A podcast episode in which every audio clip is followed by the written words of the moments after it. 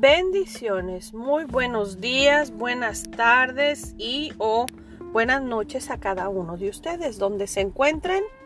Es un placer y un gusto el poder llegar hasta ese lugar. Ese lugar más íntimo, ese lugar donde tú puedes experimentar este esta reflexión que hoy traemos a ti. Lleva por título Pon a Dios primero. Después de la pandemia del COVID-19, tal vez usted se esté preguntando, ¿qué sigue? La vida ya no es lo que era. No está seguro de qué será. Ni siquiera está seguro de por dónde empezar a reconstruir. Tal vez se haya o te hayas quedado aislado, afligido o enfrentando una devastación financiera y necesitas fe para dar un paso adelante. La pregunta, ¿qué sigue? Estaba en el primer plano de las mentes de los israelitas al comienzo del libro de Ageo. Su templo en Jerusalén y su identidad nacional estaba en ruinas. Estaban abrumados y angustiados. Ageo entró en ese contexto e hizo un llamado de atención para, para que se reconstruyera el templo. Pero los israelitas no prestaron atención al llamado de Ageo porque enfrentaron amenazas, conflictos y acoso por parte de quienes habían habitado Jerusalén desde el exilio. Se sintieron abandonados y temerosos y reaccionaron ante la oposición desobedeciendo a Dios. Entonces envió a Geo para reprenderlos y exhortarlos a reconstruir el templo, priorizando esto por encima de todo. Es probable que Dios te esté impulsando a reconstruir en esta temporada, a reflejar su presencia en tu vida, a inspirar adoración y servicio y a fomentar tu relación con Él.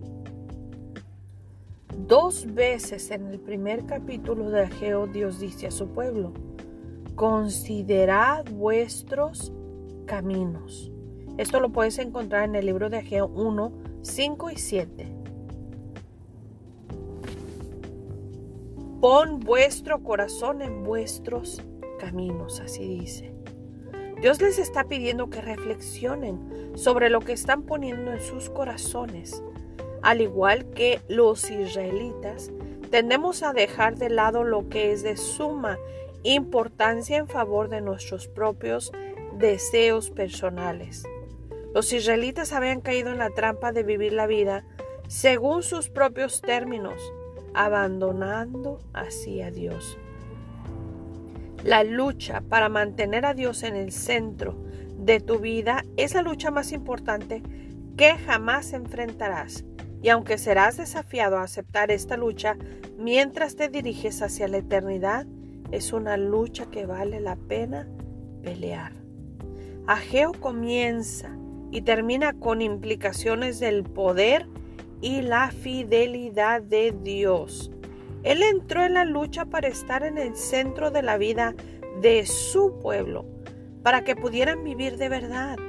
Él también interviene en tu lucha, independientemente de tus circunstancias.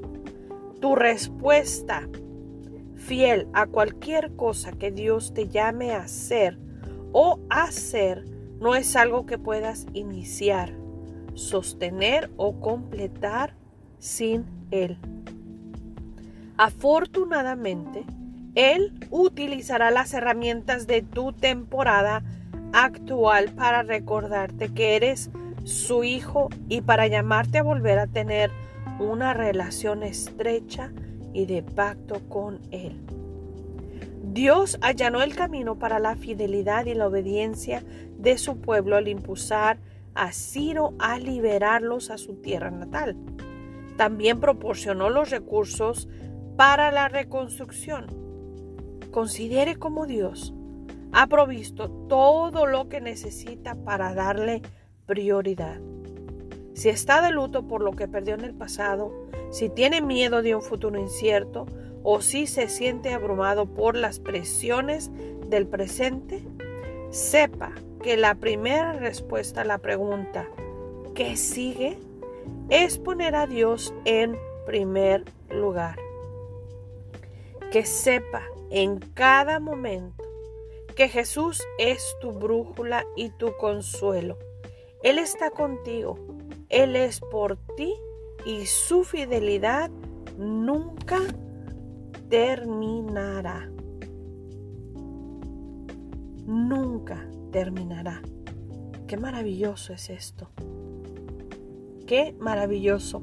El que Él te dé a saber, el que Él te dé a conocer de que siempre estará contigo, que nunca te dejará ni te desamparará. Él te lo dice. Esfuérzate y sé valiente. No temas ni desmayes. Sea cual sea la situación que ha pasado, o sea cual sea la situación en la que estás, no desistas, porque Él estará contigo. Él te ayudará, Él te sustentará con la diestra de su justicia. Vale más que lo creas. Es algo que día a día Él te muestra. ¿Y sabe cómo te lo muestra? Dice que sus misericordias son nuevas cada mañana. Él día a día, a pesar de lo que hayamos pasado o a pesar de lo que hayamos hecho, Él te da una nueva oportunidad de vida. Esta mañana amaneció y pudiste abrir los ojos, pudiste levantarte. ¿Eso acaso no te dice nada? Él te está dando una nueva oportunidad de corregir, de buscarle, de olvidarte de las cosas que no son buenas para ti del pasado que tal vez no ha sido bueno para ninguno de nosotros, pero viendo hacia enfrente, hacia un futuro mejor, poniendo nuestra mirada hacia el autor y consumador de la fe, que es Jesús. Permíteme hacer una oración contigo y también repítela juntamente conmigo. Padre nuestro que estás en el cielo, santificado y bendito sea tu nombre. Hoy Señor, te damos gracias. Gracias Padre Todopoderoso porque tú has llegado a nuestra vida, donde tú quieres enseñarnos que te pongamos en todo primero, porque tú eres lo principal y debes de ser lo principal en nuestras vidas.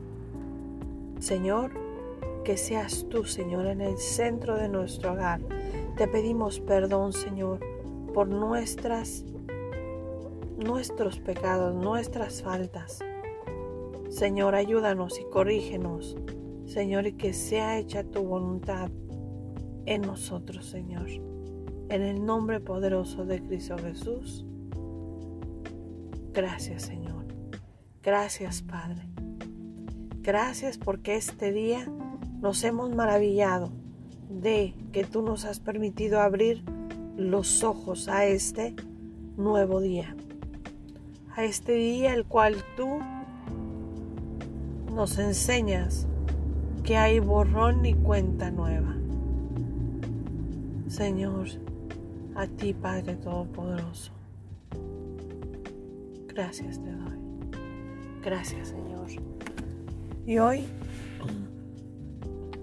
te queremos poner a ti primero, así como siempre debe de ser.